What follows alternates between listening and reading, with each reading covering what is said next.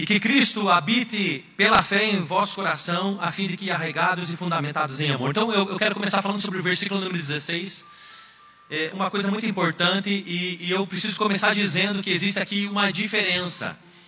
Talvez você já escutou aquela expressão dizendo assim: Puxa, pastor, eu, desde quando eu me converti, aceitei a Jesus, eu, eu recebi Jesus no meu coração, eu tenho Jesus no meu coração. Mas o apóstolo Paulo, ele está orando aqui, isso é muito importante, irmãos. O apóstolo Paulo aqui, ele está orando a uma igreja. Todas essas pessoas aqui da carta de Éfeso, irmãos, é, pertencem à igreja, irmãos, é, situada nessa cidade de, de, dos Efésios. E eles são cristãos, todos eles têm a sua fé em Jesus Cristo, são nascidos de novo. Compreenderam, irmãos, o quão pecadores eram e, e necessitados estavam de um Salvador, no caso aqui, o Cristo, o próprio Deus Filho, que morreu por nós na cruz. Então o apóstolo Paulo, ele está aqui orando para que essa igreja de, da, da, Turquia, irmãos, dos Efésios, que eles fossem interiormente, no seu ser interior, emoções, coração, na sua alma, fortalecidos com poder pelo Espírito Santo. Ele está orando por isso. Mas não só orando por essas coisas. Ele está orando também para que essa igreja, essas pessoas que já são cristãos, que já nasceram de novo, porque já se renderam a Cristo, está orando para que essas pessoas, para que Cristo habite pela fé no coração delas. Então, como isso é possível? Se a gente tem esse jargão dizendo que de alguma forma, desde quando a gente se converteu e aceitou Jesus, que Ele de alguma forma habita no nosso coração e a gente entregou nosso coração para Ele. Existe uma diferença Sim, se você deixa o livro de Efésios aberto, se você uma folha para trás, ali no capítulo número 1, no verso número 13 e 14, você vai perceber que na nossa conversão, na hora, a gente já é selado com o Espírito Santo, no milésimo de segundo depois da nossa conversão, que a gente se rende a Jesus Cristo, que a gente, pela fé, se apropria desse dom de Deus, que é o dom da salvação para cada um de nós. Nesse momento nós somos selados com o Espírito Santo. Olha o que diz o verso 13 e 14. Milá, você que está na projeção hoje, meu amor? Não. Quem estiver na projeção aí, fala para ser rápido e rasteiro. Tá bom? Hoje vai. Nele também, Efésios 1, 13 e 14. Nele também vós, tendo ouvido, olha que interessante, irmãos, como que acontece a nossa conversão. Tendo ouvido a palavra da verdade. Olha que interessante, irmãos. Se a Bíblia está dizendo ouvido a palavra da verdade, é que existem palavras de mentira sobre Jesus Cristo, sobre como há perdão de pecados, sobre o que faz para morar com Deus, sobre vida eterna. Nele também vós tendo ouvido a palavra da verdade, o evangelho da vossa salvação, e nele também crido. Olha que interessante, é só a crença, depois que se ouve. Não existe como ter fé ou crença em Jesus Cristo sem ouvi-lo sem conhecê-lo. Mas depois que nós ouvimos sobre Jesus Cristo, irmãos, e o Evangelho das boas novas da nossa salvação, nele também crido fomos fosse selados com o Espírito Santo da promessa. Então, irmãos, quando nós cremos nesse Evangelho de boas novas, que Deus Filho morreu por nós na cruz, para que nós não morrêssemos, e que os nossos pecados ali fossem perdoados. Irmãos, nós cremos nisso em tudo que Jesus Cristo fez. E nesse momento nós nos entregamos a Cristo, irmãos, porque é o nosso Senhor e Salvador, e fomos selados com o Espírito Santo. É bem certo que esse verso está falando sobre o Espírito Santo, e o verso que nós lemos em Éfeso, em Efésios 3, 17, é sobre Jesus. Mas quero mostrar para você um outro texto, só para você continuar entendendo ainda mais. 2 Coríntios, capítulo número 13, verso número 5. Examinai a vós mesmos, para ver se estáis na fé. Quem aí está na fé em Jesus? Ergue a mão. Então, quem está na fé em Jesus, quem crê nele, já o tem. É o que diz o verso 5: examinai a vós mesmos para que para ver se estáis na fé. Provai a vós mesmos, ou não reconheceis que Jesus Cristo está em vós? Então, todo aquele que tem a sua esperança, a sua confiança, a sua fé em Jesus, não como um homem bom, extraordinário, não como um profeta, mas como o Deus Filho, que se fez carne e habitou entre nós e morreu por nós na cruz, esse o tem e o possui. Então, sim, todos nós, de alguma forma, já temos Cristo em nós. E esse Cristo em nós, que prática isso acontece no nosso dia? Pastor, que prática isso tem na minha vida cristã? Quando a gente se converte, nesse exato momento, irmãos, há coisas extraordinárias que acontecem conosco: paz com Deus, aquela inimizade, ou animosidade, ou distanciamento que havia entre nós e Ele acaba, porque agora Jesus Cristo é a ponte. A paz com Deus, os nossos pecados são perdoados, a nossa alma encontra descanso. A gente começa então a conversar com Jesus, a gente nem sabe meio que como, mas a gente conversa a conversar então com Jesus e, e ter um pouquinho de relacionamento com Ele. São essas coisas que a gente já tem e recebe na prática, irmãos, no início da nossa conversão, da nossa vida cristã.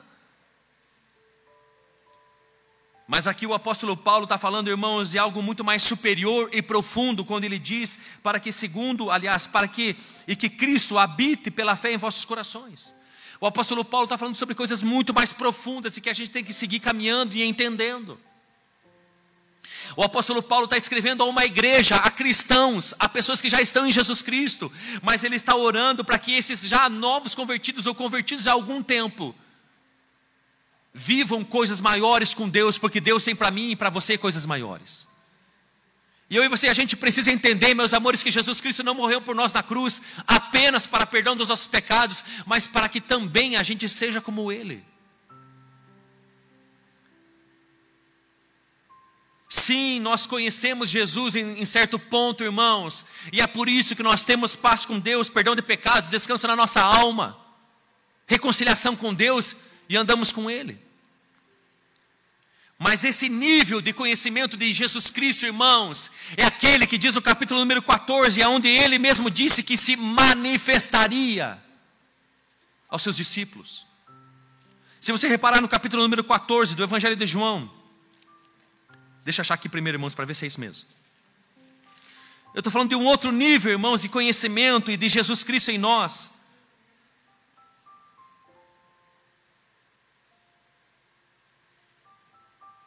14, 21, João 14, 21. Aquele que tem os meus mandamentos e, e a eles obedece, esse é o que me ama. E aquele que me ama será amado do meu Pai, e eu e eu o amarei e me manifestarei a ele. É esse nível de relacionamento e de intimidade que o apóstolo Paulo que está orando por essa igreja. Que em certo, que em certo, que em certo, que em certas condições já tem Jesus mas agora o apóstolo Paulo está orando para que essa igreja é, é, faça com que Cristo habite em seus corações mediante a fé. Um nível muito maior de, de, de vida com Deus, que vai além de perdão de pecados, descanso da alma e reconciliação com Deus. Tem a ver com fazer Jesus Cristo o centro das suas vidas. Então, se você já, se você já tem essas experiências com Deus, que é descanso para a sua alma, perdão dos seus pecados, certeza da salvação, reconciliação com Deus. Isso é maravilhoso, mas não pare aí. Não pare, meus amores. Há muitos que têm parado nesse, e é o, é o prezinho da vida cristã. Muitos acham, meus amores, que o batismo nas águas é quando a gente já é meio que quase pastor, tem que ser meio que santo, santo, santo para se batizar. Não, irmãos, é, é, é prezinho. O início da vida cristã, irmãos, é o batismo nas águas. Tem tanta gente tentando, não, pastor, quando eu parar de fumar, de alguma forma eu vou me batizar. Irmãos, pare, se lance para Jesus Cristo. Saiba que pelas próprias forças, as nossas forças são muito limitadas. Você precisa aprender a primeira coisa da vida cristã: depender de Deus. Depender de Deus e se lançar. Mas aqui o apóstolo Paulo está falando sobre essas coisas mais preciosas da vida cristã, que é de Jesus se manifestar a nós, dele ser o centro da nossa vida, da gente ser dominado e governado pelo seu amor. Perceba Gálatas capítulo número 2, verso número 20, irmãos. É o, é o livro anterior de Efésios 2, 20. Portanto, não sou mais eu que vive. Olha quem está falando isso, irmãos. Paulo. Portanto, não sou eu não sou mais eu quem vive, mas é Cristo que vive em mim. E essa vida que vivo agora no corpo, vivo pela fé no Filho de Deus que me amou e se entregou por mim. Essas palavras são de um homem que entenderam o que é Jesus Cristo habitar pela fé no seu coração. Ele foi muito além do que estar satisfeito pelo perdão de pecados e, e de alguma forma, paz com Deus e descanso para a alma. Esse é um homem que ele já não sabe se ele vive no corpo, se é ele ou é Cristo que vive nele. E é isso que o apóstolo Paulo está orando então a essa igreja, a esses que já são cristãos. Mas pera lá, pastor, eu achava que desde a minha conversão, lá no primeiro dia, eu já tinha Jesus no meu coração. Você tem muitas coisas já com Ele, mas há muitas coisas ainda maiores. Quer ver um outro exemplo disso, da importância de Jesus Cristo habitar em nossos corações? Apocalipse capítulo número 3, verso número 20 e alguma coisa. Apocalipse 3, verso número 20. De novo, essa carta aqui não é aqueles que desconhecem sobre Jesus ou que, não, que nunca ouviram falar. Essa carta aqui é a carta à igreja em Laodiceia. Deus, através do Espírito Santo, fala a João, discípulo amado, e ele escreve essa carta a uma igreja, a cristãos. E olha o que está acontecendo com essa igreja: Jesus está do lado de fora. Jesus está do lado de fora da igreja. E você sabe, irmãos, é uma metáfora. Você sabe que igreja não é barracão, não é denominação, não é instituição, não é nome, não é Templo das Águias, Bola de Neve, Igreja Católica, não é Assembleia de Deus, Deus é amor, Bola de Neve, não é. Igreja não é geográfico, não é tijolo, não é imóvel, não é barracão. Igreja não tem endereço. Você sabe que pela palavra de Deus, que igreja são todos os cristãos na terra. Todos aqueles que têm uma coisa em comum, já entregaram as suas vidas a Jesus Cristo e têm a esperança de morar com Ele para sempre. E é por isso que nós seguimos essa caminhada da vida cristã, irmãos, porque não arredamos o pé dele. Isso é igreja, essa comunidade, irmãos, dos cristãos do mundo. E ali, irmãos, essa carta então está descrita lá, Odisseia, é uma igreja, mas aqui Jesus está de fora. Verso 20 do capítulo número 3 de Apocalipse diz: Estou à porta e bato. O texto está dizendo que Jesus está na porta de entrada dessa igreja, dessa cidade. Ele está falando de cristãos de uma cidade inteira, de Laodiceia. E ele diz: Se alguém ouvir a minha voz e abrir a porta, entrarei em sua casa e cearei com ele e ele comigo. Esse versículo é muito usado para evangelismo, para pessoas que ainda não conhecem Jesus Cristo, mas essa carta foi escrita a uma igreja. E Jesus está do lado de fora.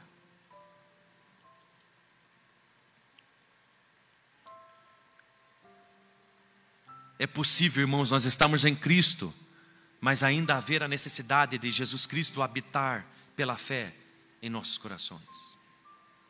Não, mas quem habita em nós não é o Espírito Santo, como diz Filipenses Efésios capítulo número 2, verso número 22? Claro que sim.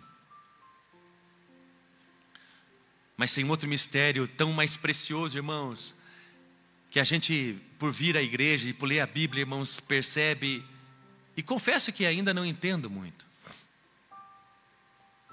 Quer ver? Abra Gênesis, irmãos, capítulo número 2. Gênesis, capítulo número 2.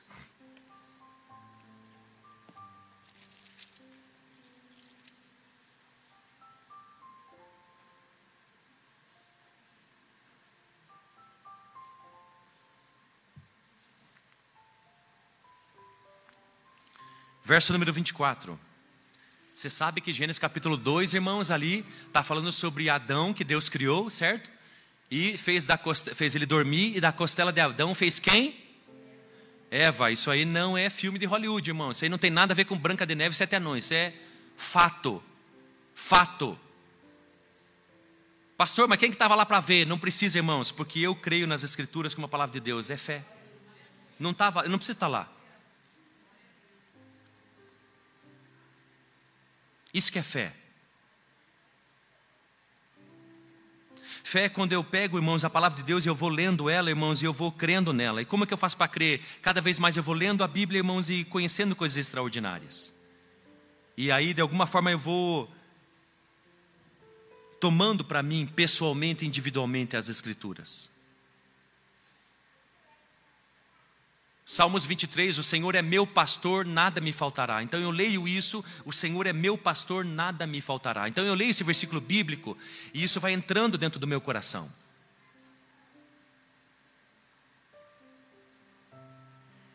E eu pego então esses versículos bíblicos e coloco dentro da minha cabeça e dentro do meu coração.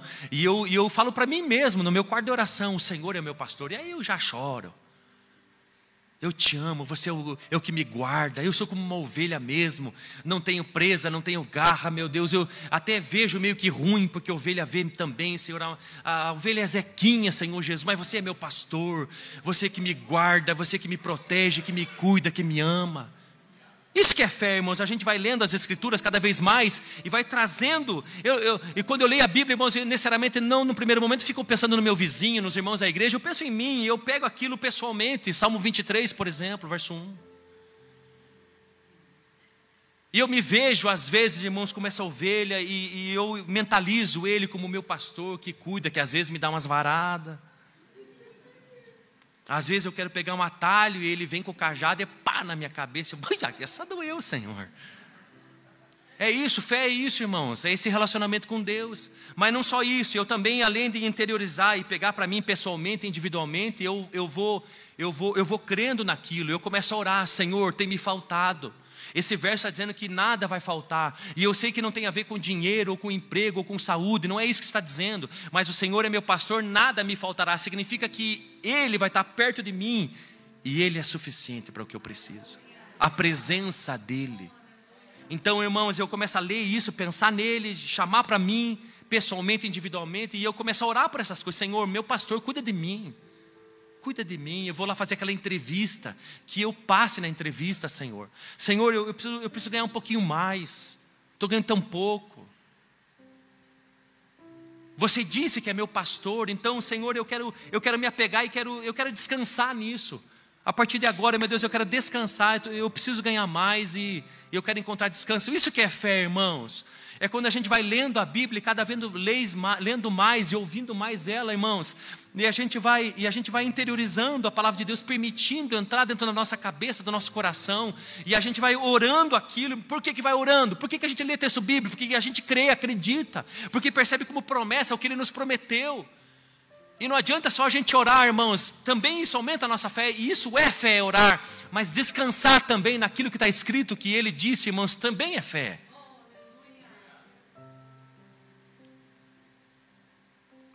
Portanto, leia a Bíblia. Meus amores, leiam a Bíblia.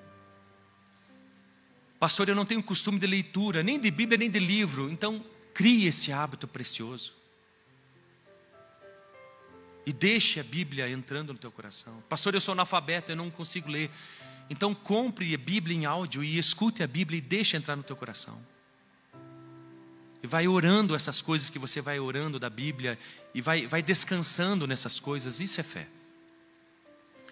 E então eu pedi para vocês abrirem Gênesis capítulo 2, verso número, olha lá irmãos, 24, está falando sobre Adão e Eva, e aí ele diz, né, casamento, né, portanto o homem deixará seu pai e sua mãe e se unirá à sua mulher e eles serão uma só? Hã? Uma só? Dois, uma só? Ó que mistério. E para mim isso é um mistério, irmãos. A Bíblia diz que eu, com a Luciana, somos um. Irmãos, isso é muito difícil, porque aprendi a vida inteira aprendendo que um mais um é igual a quanto? Dois. Então, na escola, eu aprendi a vida inteira que um mais um é igual a dois. A Bíblia vem e diz que um mais um no casamento é igual a quanto? Um. Aí, irmãos, o meu tic-tac, irmãos, um bate na cabeça do outro e cai, porque não entendem nada. Irmãos, por quê? Para o homem carnal, muito difícil discernir as coisas espirituais, mas para o homem espiritual não é. A Bíblia diz que o casal não são dois, mas são um. E esse é um mistério precioso, irmãos. Porque é um de emoção. Já viu por que, que morre um, irmãos, 50 anos de casado, aí um morre, o outro já vai atrás, irmãos, dois anos depois já morre também, um ano morre. Por quê? É assim, irmãos, por quê? mistério. Porque o coração estava naquela pessoa, irmãos. Irmãos, Maridos, quantas esposas de alguma forma vão posar fora de. É difícil elas posarem fora, né? Em retiro, encontro com Deus. É verdade, velho. Obrigado. Hein? Irmãos, o que, que a gente faz? A gente não pega os travesseiros da casa inteira e abaixa os travesseiros? É ou não é? Hã? Hein, irmãos, quando a gente está brigado, irmãos, não pode, né, irmãos? Tem que arrumar rápido. Mas às vezes acontece da gente ficar meio de e de noite, irmãos, não tem aquele pezinho um encostando no outro assim, irmãos? Porque nós somos um, é um mistério. A gente não vive mais, irmãos. Sem, a gente, a gente, Deus uniu. É um mistério. Por que, que eu estou dizendo isso, irmãos? Porque você vai reparar que o apóstolo Paulo pega esse versículo de Gênesis 2 para falar de Adão e Eva, e ele pega esse versículo lá em Efésios, capítulo número 5, irmãos, que a gente está conversando, para falar sobre Jesus e a igreja. Diz ali em Efésios capítulo número 5, verso número 30, porque somos membros do seu corpo. Por que, que eu estou dizendo isso? Eu preciso voltar, irmãos. Eu estou dizendo isso porque nós sabemos que nós somos templo do Espírito Santo, mas eu quero te dizer uma outra coisa. Sim, somos templo do Espírito Santo, mas além disso, nós também somos corpo de Jesus. Como? Sim, irmãos, Ele é o cabeça e nós somos o corpo.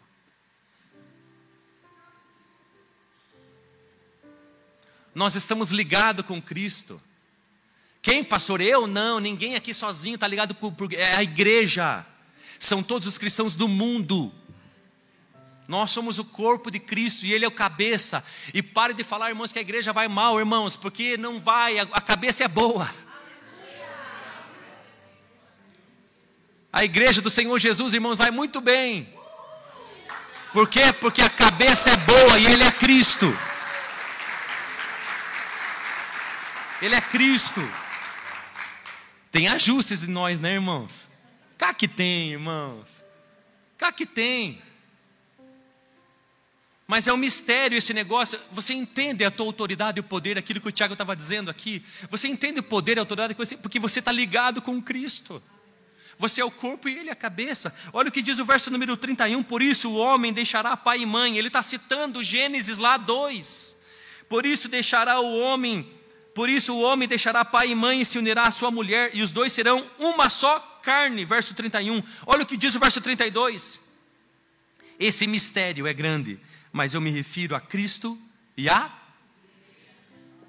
Ele pega Adão e Eva, que Deus citou lá em Gênesis 2, dizendo que os dois são um. Ele pega aquilo já sacramentado na cabeça dos hebreus, irmãos, e da igreja, irmãos, e ele faz esse paralelo e diz: da mesma forma que o marido com a esposa é um, Jesus e a igreja também é. Olha, olha esse, e esse mistério é grande, mas eu me refiro a Cristo e a igreja é um mistério.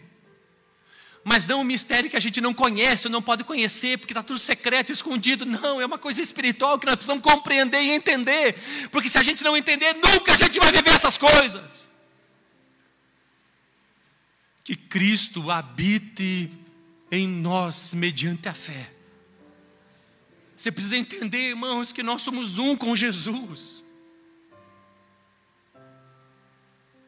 Nel, como assim nós somos um com Jesus? Abra em, em, em, em Coríntios, irmãos, capítulo número.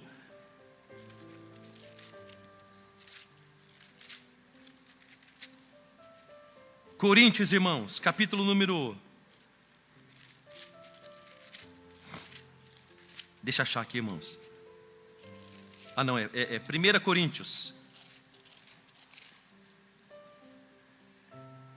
2,16.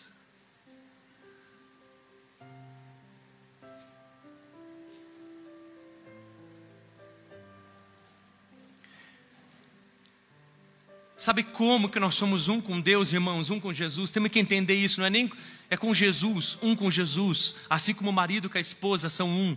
Irmãos, 1 Coríntios 1,16. 2,16: Pois quem jamais conheceu a mente do Senhor para que possa instruí-lo? Quem conheceu a mente de Deus, irmãos, para que possa ensinar a ele alguma coisa? É o que diz o texto. Mas olha o que Paulo está dizendo aqui pelo Espírito Santo. Mas nós temos a mente de Cristo. Sabe o que isso significa, meus amores? Significa que esse é o mistério de Cristo com a igreja, que nós somos um, irmãos. Por quê? Porque, porque os nossos pensamentos podem ser espirituais. Quando que a gente vai ser um com Jesus? Pastor, então esse meu dedo, será que eu estou pegando no dedo de Jesus ou no meu? Ô irmãos, é claro que é no teu. Mas a Bíblia diz que nós podemos ser um com Deus, com Jesus, irmãos, e o somos. E é um mistério, por quê? Porque antes da gente conhecer Jesus, irmãos, a gente só pensava em vingança, em trapaça, em passar para trás, em bobice. Irmãos, mas agora que nós estamos em Cristo Jesus, nós já temos perdão de pecados, reconciliação com Deus, paz para a nossa alma alegria no nosso coração. Mas a gente precisa crescer com Deus, irmãos, para que Ele habite em nós. Porque, irmãos, quando chegar a esse patamar dele habitar em nós, irmãos, os nossos pensamentos, a nossa mente vai ser a mente de Cristo. Mente de Cristo, irmãos, estamos passando as compras no, no caixa automático, no caixa do, do, mercado, irmãos. Mente do mundo. Uta, vai, uta, mas que demora. Uta. Hã? Mas mente de Jesus está olhando tudo. Está olhando a, a, moça do caixa, ela está triste. Senhor, fala comigo o que está acontecendo com ela. O marido deixou ela. Mente do mundo não entende essas coisas. Ai, que nossa, eu penso cada bobeira. Ah, irmãos, mas aquele que Cristo habita em nós pelo coração, o marido deixou ela. A gente não fica em dúvida. Meu Deus, o marido deixou ela. E vamos passar compra. Agora vai enrolar, amor. Pega mais dez latinhas lá, só para demorar aqui. Moça, percebi que você está triste. Quero te dizer que, ainda que alguém te deixe, Jesus jamais vai te deixar. Irmãos, nós somos um, porque, porque nós começamos a ter os nossos pensamentos espirituais. Porque a gente começa a ver tudo, a gente começa a ver Homem de Ferro, Homem-Aranha, irmãos, ver filme, e a gente começa a ver aquilo, coisas espirituais. Nem são, irmãos. Aquele é Hollywood puro, irmãos. Homem-Aranha, Marvel. Mas não importa, irmãos. A gente pega as falas, a gente. Ah, Jesus, você é meu super-herói. Ou a gente vê Hulk, irmãos, e a gente ou começa a chorar. Oh, Deus, eu, eu acho que do super-herói, eu acho que eu sou o Hulk, eu me irrito fácil. Eu estou irado o tempo inteiro. Deus, tire esse Hulk de dentro de mim. Socorro, Senhor. Você entende, irmãos? Mente de Cristo, irmão, você pega tudo, irmãos, e, e você transforma em coisas espirituais para, de alguma forma, conversar com Deus e perceber Deus o tempo todo. Irmãos, além de ter mente de Cristo, irmãos, a gente, a gente não Olha ali o que diz o capítulo 3, o verso 3, o capítulo 4 e o verso 3 de 1 Coríntios, está na mesma, na mesma folhinha ali, ó. No entanto, pouco me importa se sou julgado por vós. Irmãos, quando, quando a gente tem Cristo habitando em nós, a gente para de se preocupar com o que os outros pensam a nosso respeito. É claro, né, irmãos? É claro, né, meus amores? Sede meus imitadores, como eu sou de Cristo. Essa evangeliquez aí não olha para o homem, olha para Jesus, irmãos. Você sabe que está errado, né, irmãos? Tem que olhar assim para nós, irmãos. Porque nós estamos tentando cada vez mais ser parecido com Jesus Cristo. Tá bom, irmãos? Nós temos que parar de fazer gol contra. Não é verdade, meus amores? Tem que sim olhar para nós. E quando olhar para nós, tem que ver Jesus Cristo. E aqui o apóstolo Paulo está dizendo aqui, ó, pouco me importa se sou julgado por vós. Irmãos, o apóstolo Paulo, ele, ele, não, ele não se preocupava mais com o que os outros pensavam sobre ele. Por quê, irmãos? Porque quando os outros pensam coisas boas a gente, irmãos, a gente fica alegre, não é verdade? Mas quando os outros pensam coisas tristes da gente, a gente fica alegre? Não fica. Irmãos, pare de se preocupar tanto com o que os outros pensam. Pastor, então o que, que eu faço? Está na hora da gente se preocupar com o que os outros pensam, não sobre nós, mas sobre Deus. Está na hora da gente andar no ônibus, irmãos, e ver uma menina lendo a Bíblia e a gente, ah, Jesus, ela está lendo a Bíblia. E do lado ver dois caras tirando sarro de Jesus. Está na hora da gente se preocupar, irmãos, não o que estão dizendo a nosso respeito, mas o que estão falando sobre Ele. E isso deixar a gente alegre ou triste. Isso é ser um com Ele. Nós somos o corpo, Ele é o cabeça, irmãos. Há um mistério de Cristo com a igreja. Na prática, o que é isso? Na prática é, é sermos, os, termos nossos pensamentos espirituais. Na prática, a gente não se preocupar mais com o que falam de nós, mas com o que falam de Jesus. Na prática, é a gente ser governado por Ele, pelo seu amor. Na prática, a nossa motivação, o motivo que nos leva à ação, irmãos, é um só: glória a Ele. Por que sou pastor? Por que corto a minha grama? Por que pago as contas que faço? Por que tento cumprir a palavra que digo? Por que faço o que faço? Para não me chamar de veiaco? Para não ser mal falado? Para ser elogiado? Para ser reconhecido? Não, irmãos. O motivo que nos leva à ação, a nossa motivação tem que ser uma só para que o nome de Jesus Cristo seja exaltado. Quando as pessoas olharem essa grama aqui que eu acabei de cortar, as pessoas vão glorificar a Deus ou não?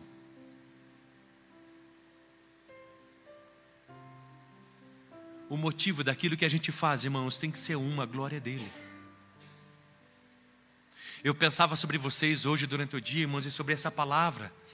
E o desejo que vinha no meu coração e que me levava a orar, irmãos, era: Senhor, que os meus irmãos ouçam sobre coisas poderosas e que o Senhor coloque em nós um desejo mais intenso por você. Porque você é o único que interessa. Irmãos, o que interessa é só Jesus. Por isso que o apóstolo Paulo ele dizia que tudo pode tudo posso naquele que me fortalece. Porque ele aprendeu a viver sem nada e com tudo. Por quê? Porque o que importava para Paulo não é se ele tinha ou não tinha. O que importava é que em tudo o que ele tinha era Jesus do lado dele. E é isso que realmente importa, irmãos, é Jesus do nosso lado.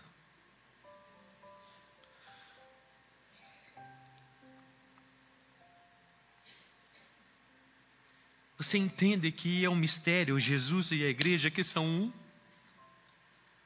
Tem um texto, irmãos, do Evangelho de João, capítulo número 4, irmãos, aquela samaritana no poço de Jacó. Jesus disse uma coisa interessante para ela.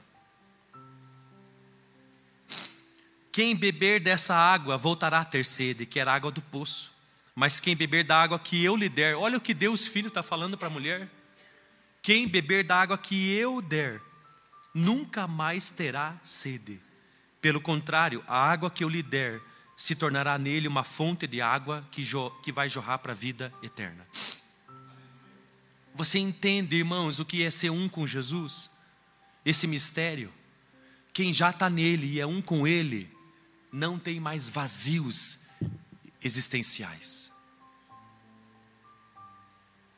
Não tem mais.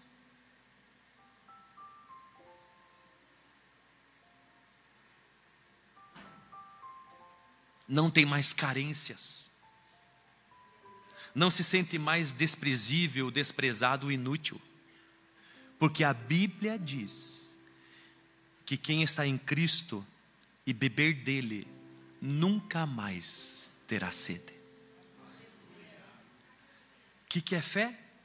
Fé, eu tenho que colocar os olhos nesses versículos, tenho que dizer: Deus, eu tenho vazio no meu coração, minha alma está doente, Senhor, eu me sinto abandonado, Senhor, eu, eu tenho tantas carências.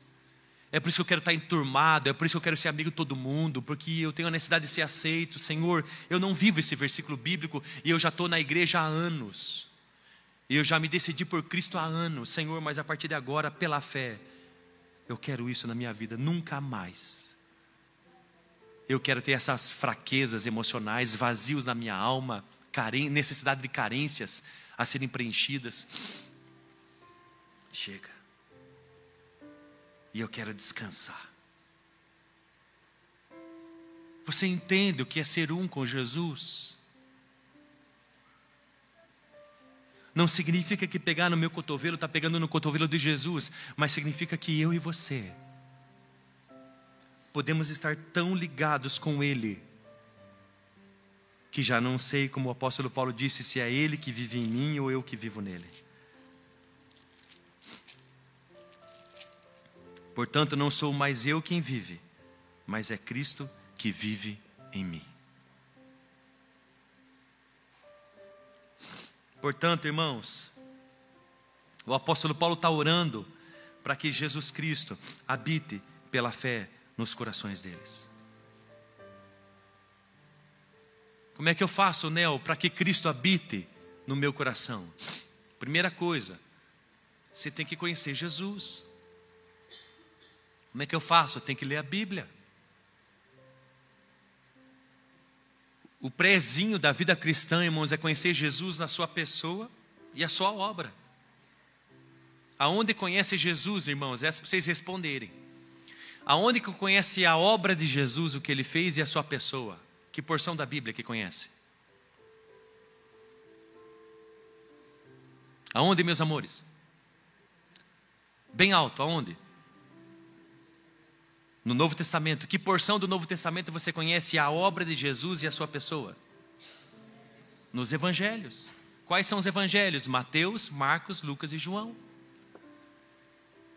Então, o início da caminhada cristã, irmão, se você quiser conhecer Jesus, sua pessoa e sua obra, tem que ler esses quatro evangelhos. Quantas vezes? A vida inteira. A vida inteira. Irmãos, lá atrás, quando eu ia para a escola, eu tinha que saber tabuada na ponta da língua. Mas agora pode fazer prova com calculadora.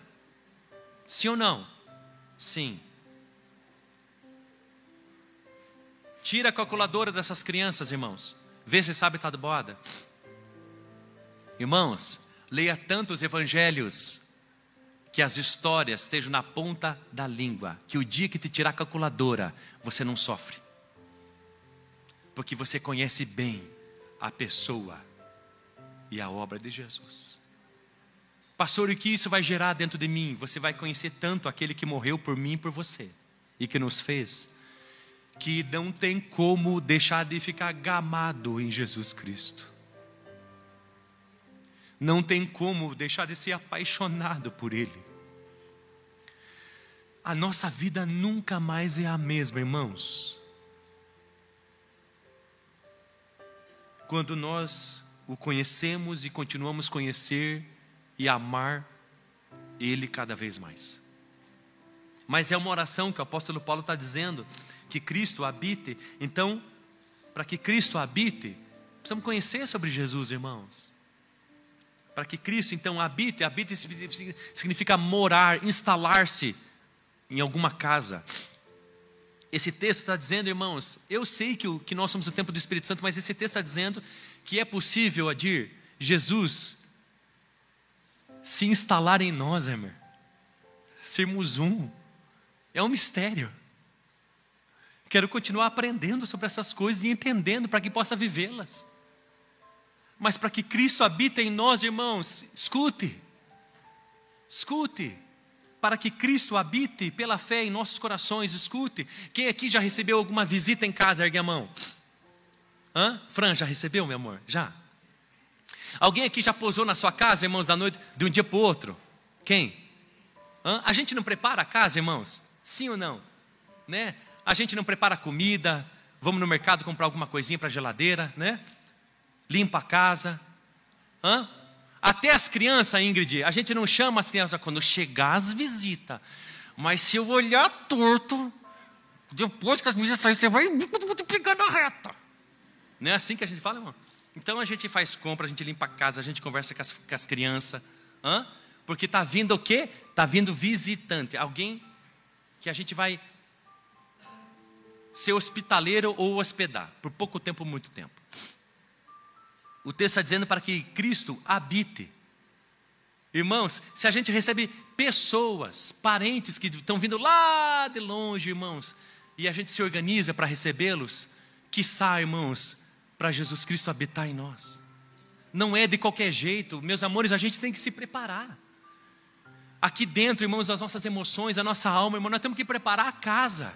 Para que Ele habite, nós temos que preparar a casa. Entenda uma coisa: o Santo, Santo, Santo nunca vai habitar em nós de qualquer jeito. Não se iluda.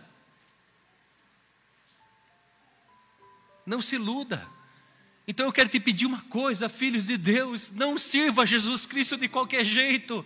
Por quê, pastor? Porque não vai funcionar. Vai empapuçar o evangelho para você, vai empapuçar a Bíblia. Jesus Cristo vai empapuçar para você. Por quê? Porque ele não tem como entrar dentro da casa, porque não é de qualquer jeito, ele é santo, santo, santo. Porque a gente quer que ele entre, mas do nosso jeito, e não tem como. É do jeito dele.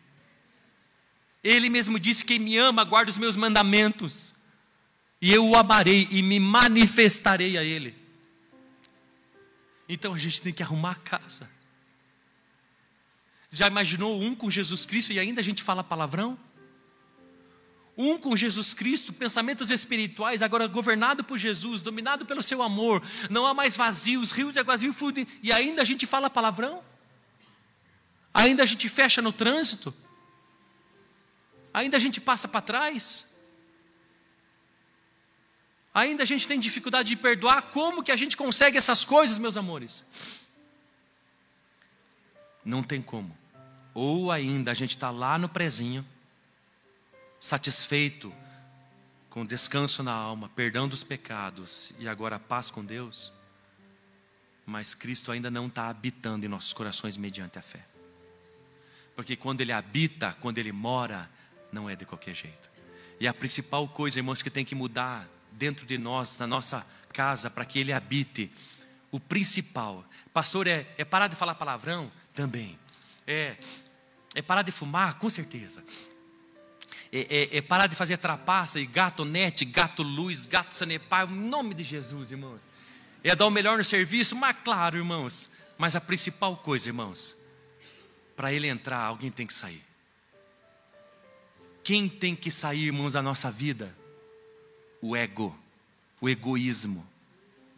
Nosso egoísmo, nosso ego. Só em nós, só nós, nós, nós, nós, nós. É o que mais atrapalha para que Ele habite. E que Cristo habite pela fé em vossos, já falei o que é fé em vossos corações, na vossa alma, a fim de que arraigados e fundamentados em amor Arraigados e fundamentados, arraigados tem a ver com árvore, fundamentados com edifício. Arraigados com árvore é um símbolo, significa que é vivo, que tem energia, que cresce. Fundamentado tem a ver com edifício sólido, estável.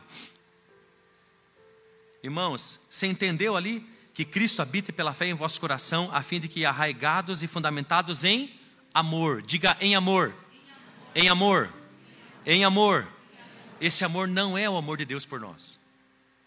O amor de Deus por nós é o verso 18 e 19. O 17 é o nosso amor por Ele.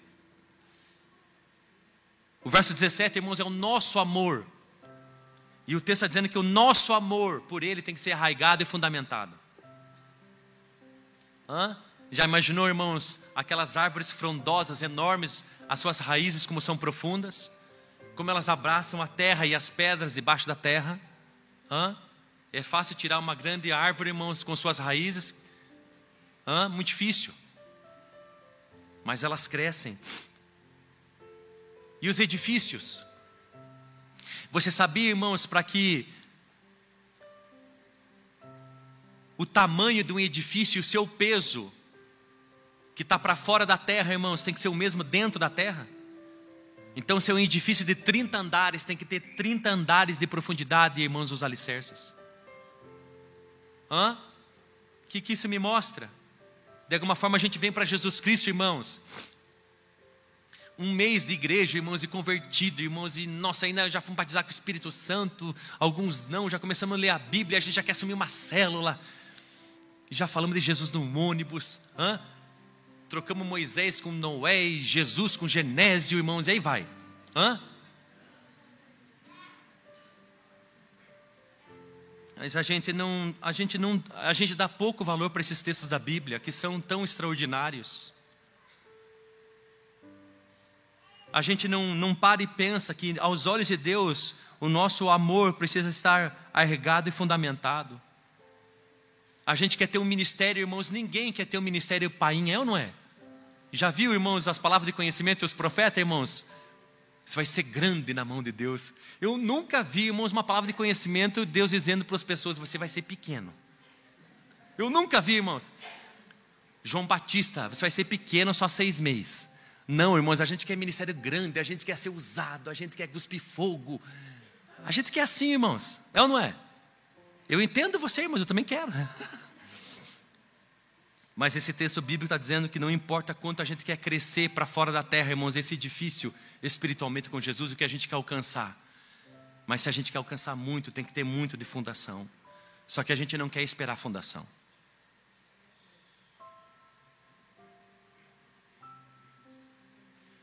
A gente quer aparecer para fora, irmãos. Mas a gente não quer fazer fundação de 30 andares para baixo. A gente não quer levar cinco anos fazendo fundação. É muito tempo. Mas a nossa fundação, irmãos, a gente quer fazer de um mês, de um trimestre. E aí, irmãos, é, nós vamos conseguir apenas construir uma meia água. É só isso. Arraigados e fundamentados em amor. O que, que é isso? Para que Cristo para que Cristo habite pela fé em vosso coração, a fim de que arraigados e fundamentados em amor. Amor por quê? Amor por Deus, amor pela, pela, pela, pelos irmãos da fé, amor pelo próximo, amor, amor pela criação, amor pelo mundo, amor, amor pela igreja, amor pela obra, amor, amor, amor pela ação cristã. Você entende, meus amores? Você entende que a coisa que mais vai demonstrar a gente parecido com Jesus Cristo não é o conhecimento que a gente tem, nem os dons que possuímos, porque o conhecimento, irmãos, um conhece mais do que o outro, pode levar a soberba e arrogância, dons, irmãos, pode levar a divisão, mas se nós amarmos, pode nos levar a sermos parecidos com Deus, porque Ele é amor. Por isso, irmãos, que nós temos que ser arraigados e fundamentados em amor. Você precisa conhecer tanto Jesus e que isso leve você a cada vez mais amar Ele e o que Ele ama. E tem um texto, irmãos, precioso de, de, de Gênesis, capítulo número. Gênesis, capítulo número 20. 20. Acho que é 29. 29, Gênesis 29, verso 18. Olha o que diz, irmãos, sobre amor. Aquilo que você faz na igreja, você faz por obrigação ou por amor? Você que é anfitrião, você que é líder de célula, é por obrigação ou por desejo? É por amor? Hã? O almoço que você faz para a tua família é por obrigação, é porque tem ou é, é por amor? Amanhã é segunda, irmão, nós vamos trabalhar. É porque tem por obrigação ou por amor? Hã?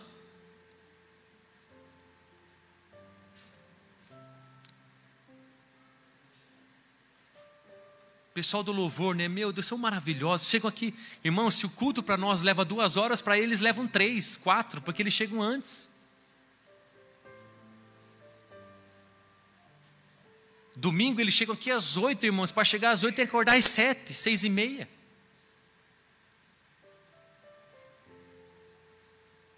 E é um exemplo, porque todos vocês, irmãos, vocês são, vocês são, vocês têm que receber de Deus um Oscar, um, um ele chama de recompensa, irmãos, e que a gente vai receber, porque vocês trabalham fora, irmãos, lá na empresa, e depois do expediente vocês vêm trabalhar na igreja, irmãos. Eu quero, em nome de Deus, agradecer cada um de vocês. Por tudo que vocês fazem no instituto, no louvor, no, no diaconato, nas células, no Super Kids, no encontro do grupo de homens e mulheres, no TIDEX. Irmãos, os encontros com Deus, irmãos, vocês são incríveis. Incríveis. O Bruno, quarta-feira, irmãos, de noite está aqui com o Marcelo de, fazendo jiu-jitsu com mais de 40 alunos, ensinando jiu-jitsu e lendo a Bíblia com esses homens, musculosos com as orelhas, que parecem mordida de pernilongo. E o Bruno trabalha o dia inteiro. Eu fico pensando, Thaís, o quanto teu esposo chega aqui cansado. mas com um propósito. Botou minhoca no anzol, que é o jiu-jitsu, irmãos, diz: Eu vou pescar não peixes, mas pessoas, como Jesus disse. E vendo, irmãos, aquelas pessoas, mais de 40 com kimono, irmãos, orando e lendo a Bíblia, não tem preço. E eles pedindo para o Bruno, depois, irmãos, do treino, vamos ler a Bíblia. Vamos conversar um pouquinho sobre Jesus. Então, irmãos, que Deus, Deus recompense cada um de vocês. Mas eu, como pastor, irmãos, que preciso zelar por vocês, eu faço uma pergunta: o que fazemos, por que fazemos? É por amor ou é por obrigação? Porque se for por obrigação, aquilo que a gente faz, irmãos, vai ser chato demais, vai ser um fardo, vai ser, vai ser difícil, vai ser árduo. Ai meu Deus, eu não vejo a hora. Nossa, veio cinco na célula. Hã? Porque se for árduo, irmão, se for por obrigação, quando a gente vê aquele irmãozinho vindo com os filhos, meu Deus, foi. Hã? Parece Jacó. Veio com doze. Hã? Lembra, Talita, quando você ia na célula do pastor Cláudio, Talita? Você sabia, Talita, que ia sobrar para você? Irmãos, parecia um time de futebol, irmãos, vindo 24, irmãos. Tropa, sentido. E as crianças tudo. Tudo. Irmãos, é por, é, é por obrigação, é por amor. Porque se for por obrigação, quando você vê um dos filhinhos com uma caneta bique riscando o sofá, eu vou matar essa criança. Não.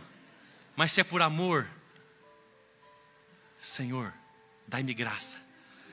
Dai-me graça, Jesus. Venha cá, bencinha. Dá essa canetinha pro titio. Se é por obrigação, depois que as pessoas vão embora da nossa casa, mais uma vez a gente promete: eu não quero mais na minha casa. Eu vou passar essa célula para todo mundo.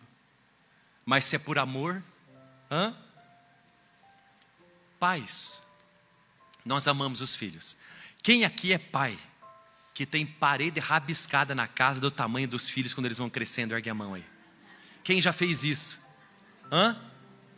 Por que, que a gente permite parede riscada na nossa casa?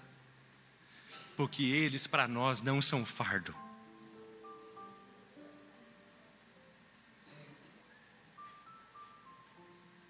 E a gente vai olhando os risquinhos.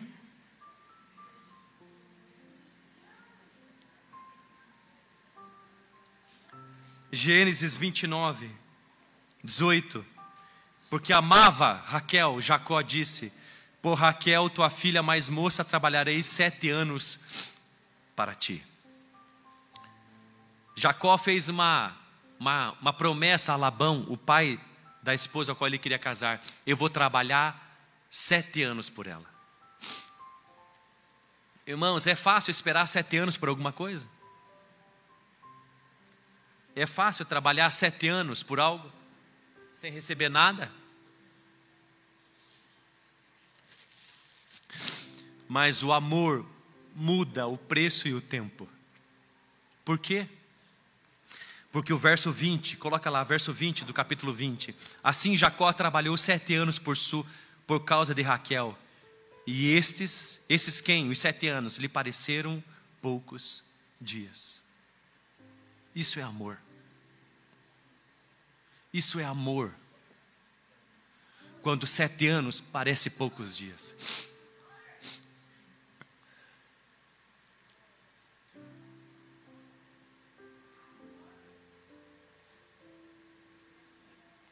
Quanto você ama Jesus Cristo? Pastor, eu já tenho esperado Jesus e tenho escutado que Ele está voltando. A sua segunda vida já faz 40 anos. Poucos dias.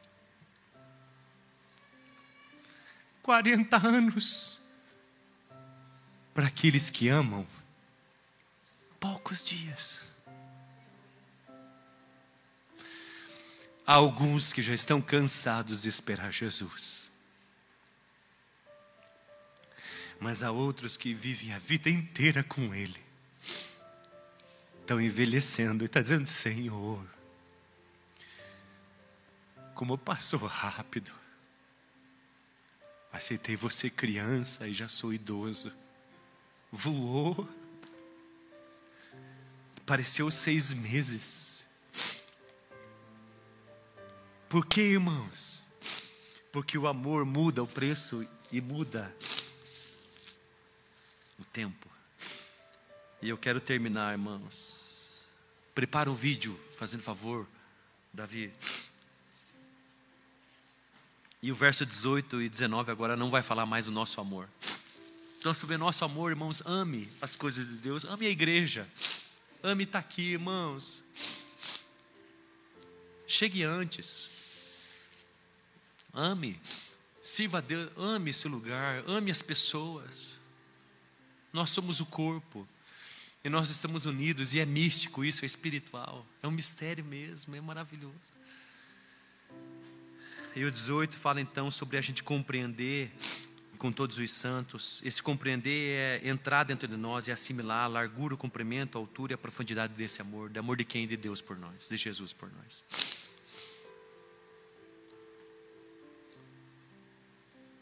Eu já preciso terminar, irmãos, mas eu vou dizer uma coisa sobre isso.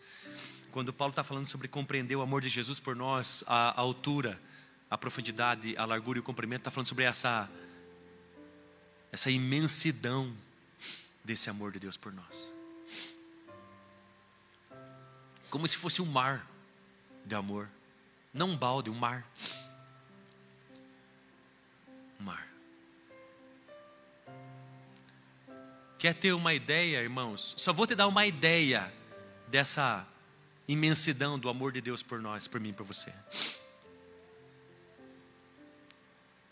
Primeiro, capítulo 5 de Apocalipse, irmãos, diz que ele comprou para si com seu sangue, Jesus com seu sangue comprou para si não iPhone, mas homens e mulheres de todas as línguas, tribos, raças e nações.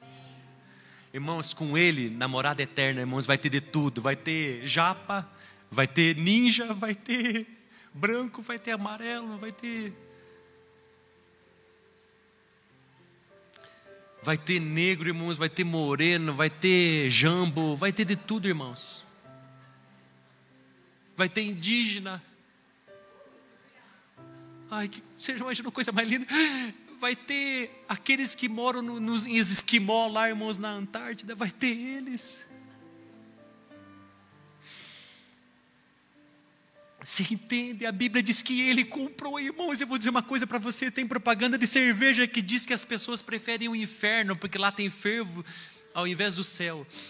A Bíblia diz, irmãos, que não vai ser meia dúzia de gato pingado, irmãos, que vai morar com Deus na eternidade, mas a Bíblia diz, esse eu tenho que abrir, irmãos, Apocalipse, capítulo 5, verso número 11: Então olhei e também ouvi a voz de muitos anjos ao redor do trono e dos seres viventes dos anciãos cujo número era de milhares de milhares e de milhões de milhões.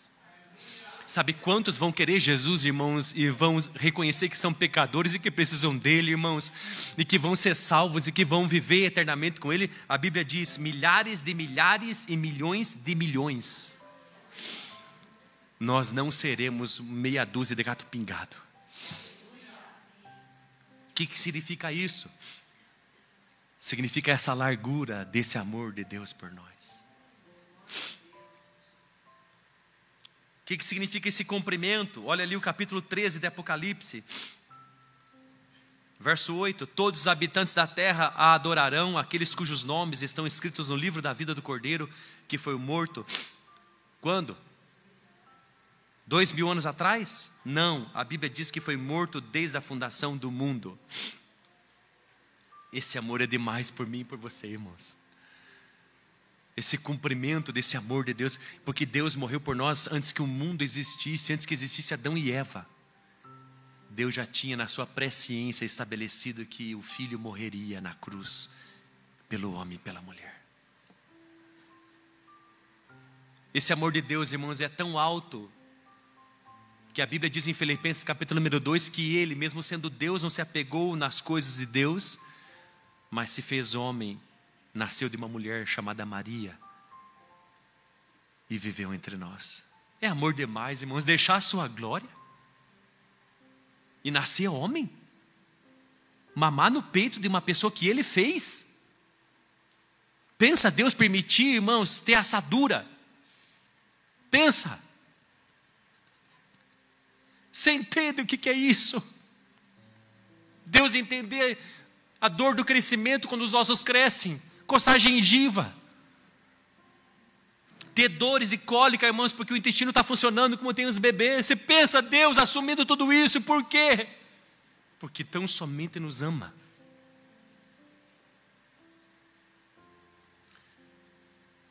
E então, irmãos, é assim conhecer o amor de Cristo que excede todo o entendimento, que sejais preenchidos até a plenitude de Deus. É para isso que Paulo está chamando a igreja de Éfeso, não para o início da vida cristã, mas para a plenitude de Deus.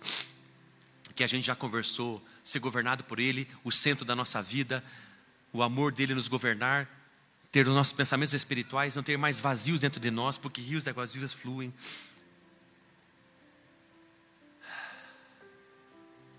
Aquele que é poderoso para fazer bem todas as coisas, além do que pedimos ou pensamos, pelo poder que age em nós. Existe um, algo sobrenatural, irmãos de Deus, de um poder que não vai agir em nós, mas que já age. A Ele seja a glória, a Deus, através da igreja de Cristo, para sempre. Então a igreja, irmãos, é para quando? A igreja é para quanto, irmãos? Hã? A igreja é por quanto tempo? O que, que diz o texto? Mistérios. Hã? Mistérios. A igreja é para sempre. Eu quero entender cada vez mais essas coisas.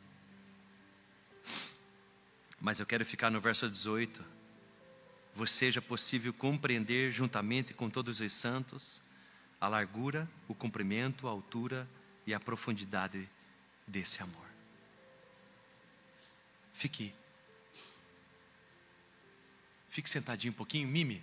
Vamos passar um, aquele vídeo, fazendo favor, meu amor. Você desliga os canhões primeiro, antes, esses aqui da parede.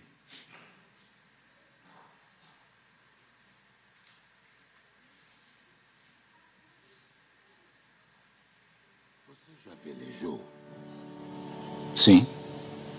Imagine-se olhando para o vasto mar diante de você. Você se abaixa, põe a mão na água e traz um pouco de água até você. Imediatamente a água começa a escorrer pelos dedos até a mão estar vazia. Essa água é a vida do homem. Do nascimento à morte, ela está sempre escorrendo por nossas mãos até se ir junto com tudo a que você tem apreço neste mundo. Porém, o reino de que falo, para o qual eu vivo, é como o resto da água do mar. O homem vive por aquele punhado de água que escorre pelos dedos. Mas aqueles que seguem Jesus Cristo vivem para aquela expansão infindável de mar.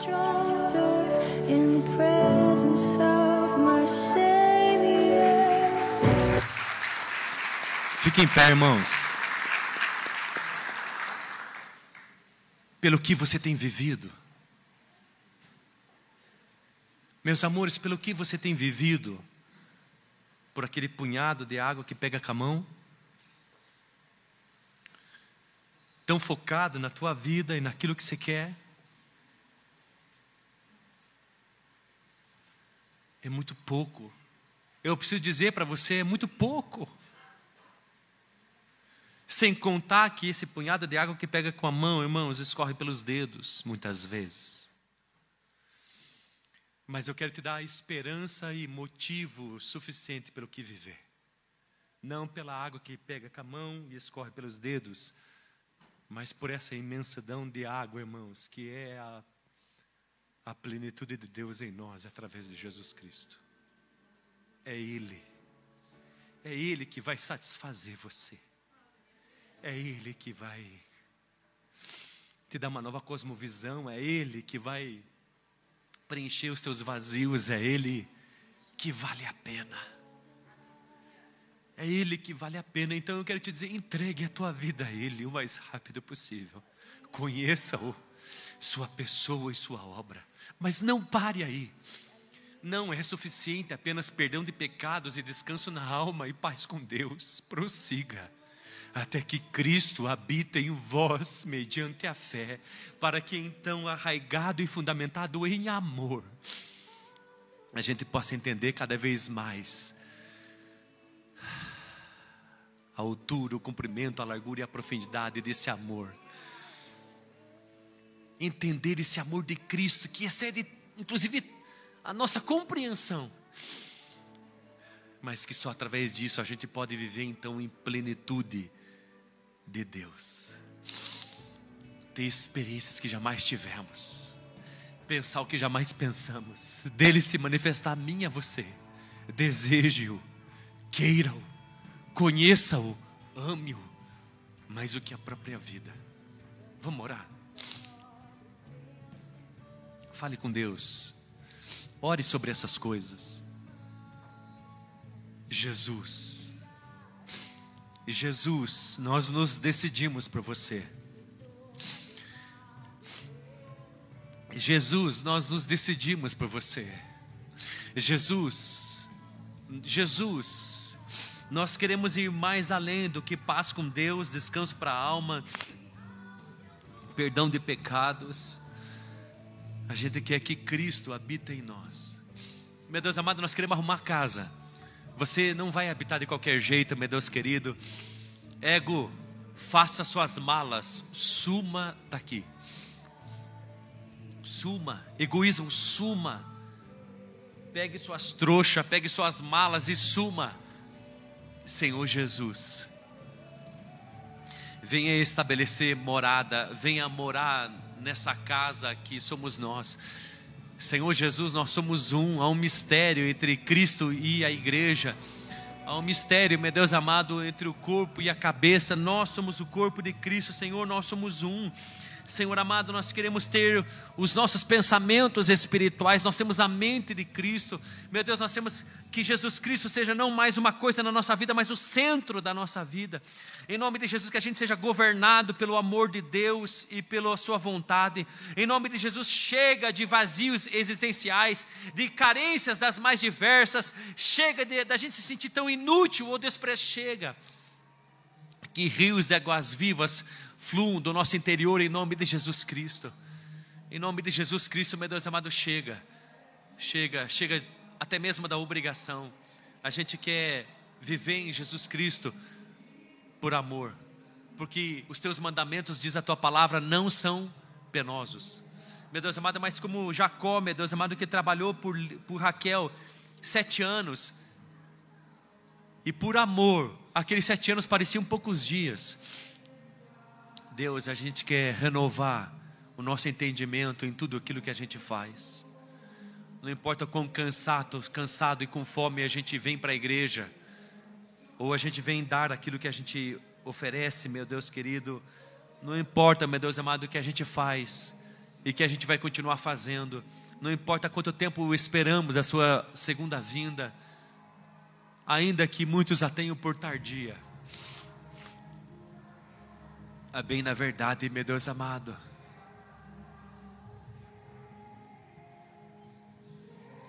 já fazem 32 anos. Mas, Senhor, voou. Parece que foi ontem. Nós queremos continuar te servindo, te amando, te conhecendo. Nós queremos continuar conhecendo a tua pessoa e a tua obra mas a gente quer ir além, a gente quer, meu Deus amado, ter plenitude do Senhor, experiências contigo, em nome de Jesus. Senhor Jesus, a bem na verdade nós queremos você. Chega da gente ficar tão focado na nossa própria vida, meu Deus amado, esse punhado de água na nossa mão. É tempo, meu Deus amado, de nos entregarmos, meu Deus amado, e olharmos e apercebermos esse reino, o reino de Deus, através de Jesus Cristo. E a gente entender essa imensidão, meu Deus amado, que é o Senhor e o que o Senhor tem se revelado e se manifestado a nós. Em nome de Jesus Cristo, meu Deus amado, oro, meu Deus amado, em nome de Jesus Cristo, para que dê uma forma, o nosso homem interior seja fortalecido com poder pelo Espírito Santo e que Cristo habita em nós pela fé, em nossos corações, para que a gente seja arraigado e fundamentado em amor e que a gente entenda o quanto o Senhor nos ama e a gente tenha essa vida contigo e a gente possa dizer, meu Deus amado, como Paulo disse, meu Deus querido, em nome de Jesus, não sou eu mais quem vive, mas Cristo que vive em mim. Em nome de Jesus. Por isso, meu Deus amado, que a gente tem motivo demais para ser feliz. Por isso que a gente tem motivo de sobra para viver alegre. E o nosso motivo de sobra tem nome: Jesus Cristo. que não apenas morreu na cruz por nós para que os nossos pecados sejam perdoados, mas morreu na cruz por nós para que a gente seja como Ele. Porque Ele deseja que com Ele sejamos um. E é dessa forma que a gente quer viver, conscientes quem somos em Cristo em nome do Pai, do Filho e do Espírito Santo. E é por isso que dizemos: tristeza, vai embora. Angústia, vai embora. Pânico, suma. Depressão, chega, acabou. Pânico, pavor, estresse. Em nome de Jesus, chega. Chega carências, chega vazios. Chega. Porque Jesus chegou com tudo e aonde ele chega, a plenitude de vida, a felicidade, a paz e a alegria, e a alegria do Senhor é a nossa força. E que rios de águas vivas fluam de dentro de você Entregue o teu caminho ao Senhor, confia nele, o mais tudo ele fará. Ele está à porta batendo do teu coração, querendo não apenas perdoar teus pecados, te ajudar a reconciliar com Deus e dar descanso para a tua alma, mas ele quer entrar, quer fazer da tua vida habitação, porque quer ser um com você. Aonde você for, ele vai junto. Aquilo que ele pensa, ele quer que você pense também. A tua boca quando abrir, ele quer que abra dele mistério que a gente precisa entender para poder viver. Em nome de Jesus. Mas como o homem deixará seu pai e sua mãe e se unirá a sua mulher, serão ambos uma só carne. Também esse mistério entre Cristo e a igreja, um só. Portanto, onde você for, que vá Cristo. Onde você pisar, que Jesus pise. Onde você colocar a mão, que seja Ele colocando que se confunda os teus pensamentos, não para te deixar esquizofrênico ou confundido, não, mas que muitos dos teus pensamentos a partir de agora sejam espirituais, que seja Ele pensando em você e que você discirna isso, e que se mova pela fé nessas coisas intencionalmente quando você falar certas coisas, querendo o melhor para as pessoas, que seja a própria vontade de Deus falando através da tua boca, que Ele colocou no teu coração para você falar para as pessoas, não importa se é uma caixa do mercado, é a própria vontade dEle através da tua boca, e assim será. Que o teu amor por Ele seja tão grande que você pense meu Deus, eu acho que eu vou morrer, acho que o meu coração vai explodir de tanto amor. Está doendo, eu acho que eu não aguento mais de tanto amor que eu sinto por Ele, e esse amor por Ele me governa. me faz agir, me faz perdoar, me faz ser longânimo, me faz de novo ter esperança, esperar melhor dos outros, amar mesmo aqueles que me odeiem. Esse amor é a minha motivação, são todos os meus motivos que levam a qualquer tipo de ação, seja fazer uma janta, lavar uma louça, cortar uma grama, seja ir trabalhar, seja corrigir um filho, seja comprar uma seja vir para a igreja, seja fazer alguma coisa para Cristo.